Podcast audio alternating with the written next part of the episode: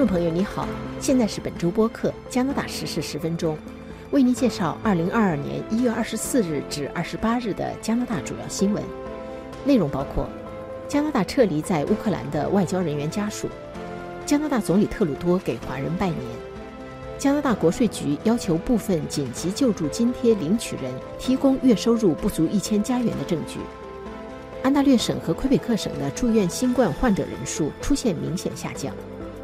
；BC 省威廉姆斯湖前寄宿学校旧址发现九十三个潜在无名坟墓。加拿大总理特鲁多因接触新冠感染者开始隔离。爱德华王子岛的马铃薯开始到达全国各地的食品救助站。下面请听详细内容。加拿大政府星期二一月二十五日表示，由于对俄罗斯入侵的担忧加剧，加拿大正在撤回驻乌克兰外交人员的家属。加拿大全球事务部在一份简短声明中说。加拿大公民和国外使团的人员及其家人的安全和保障是其首要任务。由于俄罗斯持续在乌克兰及其周边地区进行军事集结和破坏稳定的活动，加拿大政府决定暂时撤离加拿大使馆工作人员的随行家属。声明还说，加拿大全球事务部将继续密切关注乌克兰局势。几天前，美国和英国已经撤离了自己在乌克兰大使馆人员的家属。对美国撤离外交人员家属的决定，乌克兰外交部表示遗憾，认为这样的举动为时过早，属于过度谨慎。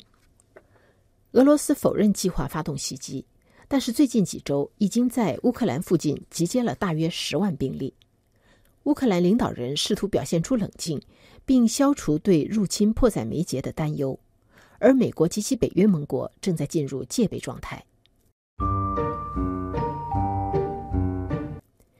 从本星期开始，加拿大国税局将陆续向数千名加拿大紧急救助津贴的领取者寄出信件，要求他们提供证据，证明他们在领取该补助期间的月收入没有超过一千加元。这是国税局对紧急救助津贴领取者进行的第二波资格审查。在二零二零年底以前，该部门已经寄出四十四万多封信。但是上一波审查的目标是领取津贴的另一个条件，即在提出申请前的十二个月中收入不少于五千加元。二零二零年三月，新冠疫情在加拿大爆发之后，停止非必要生产和服务的抗疫措施，使成千上万加拿大人在一夜之间失去了收入。为了让他们尽快领到救助津贴，联邦政府简化了手续，但是多次表示过后会对申请人的资格进行复查。二零二零年，先后有八千九百万加拿大人领到了每周五百加元的紧急救助津贴，总额达八百一十六点四亿加元。国税局官员提醒说，收到信并不一定意味着你必须退还救助款，而是必须按照信中要求提供证据，例如银行账户信息、工资单和雇主证明等。对于被查明确实不符合领取条件的人，国税局将会制定灵活的退赔计划，也不会收取欠款利息。但是如果对收到的信置之不理，则会面临处罚。收到信的人有四十五天的时间来准备证据和回复。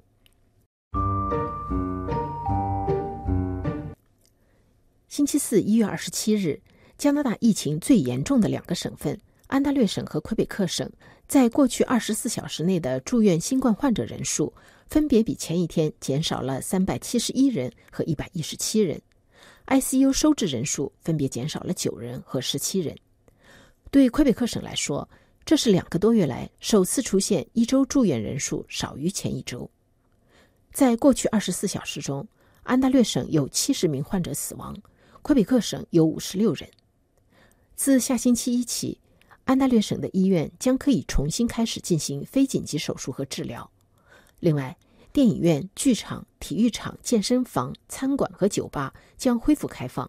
但是接纳的人数必须减半。安大略省将收到辉瑞研制的新冠口服药，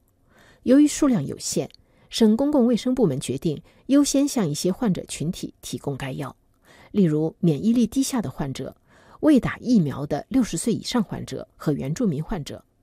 五十岁以上的患者如果承受另一种健康风险，也在此列。魁北克省卫生与社会服务研究所预测说，今后两个星期中，该省的住院新冠患者人数将下降至每天新增大约一百七十人，新冠患者占用的病床数和被 ICU 收治的人数将分别下降到大约两千五百和两百五十。在不列颠哥伦比亚省，威廉姆斯湖第一民族。宣布在该地区前原住民寄宿学校附近发现了九十三个潜在的无名坟墓。这所寄宿学校开办于一八九一到一九八一年期间，距离威廉姆斯湖仅数英里远。虽然它已被拆除，但是给幸存者及其家人留下了痛苦的记忆。威廉姆斯湖第一民族酋长威利塞拉斯说。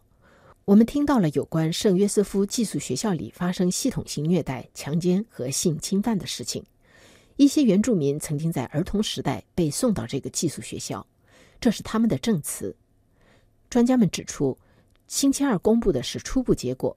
探地雷达和磁力测量的空中和地面探测工作将继续进行。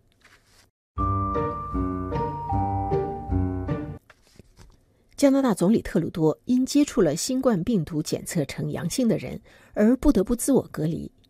他星期四一月二十七日上午在推特上表示，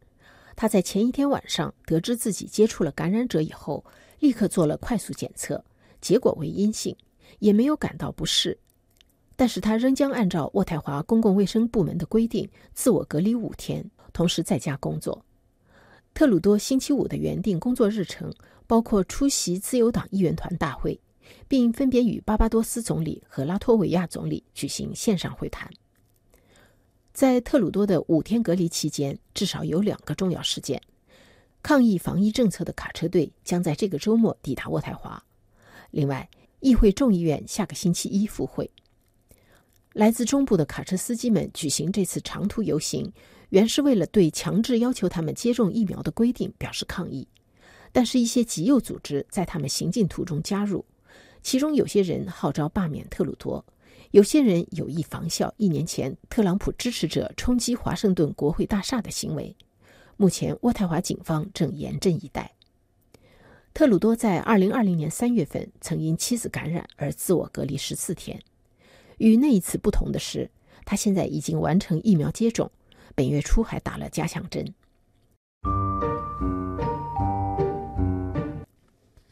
满载马铃薯的卡车陆续到达加拿大各省，这些马铃薯来自加东爱德华王子岛，正在被分发到各城镇的食品救助站。爱德华王子岛这个加拿大最小的省份，同时也是马铃薯种植大省，全国四分之一的马铃薯产量来自该岛。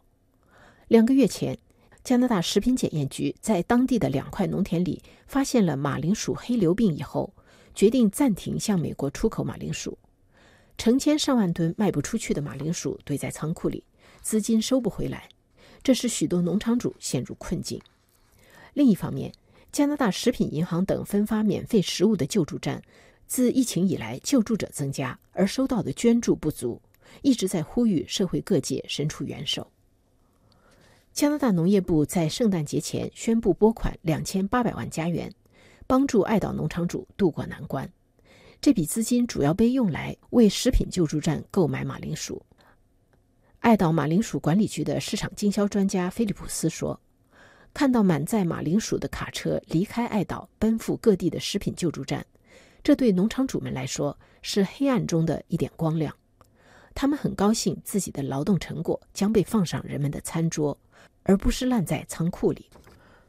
菲利普斯介绍说：“双方商定的售价低于市场价。”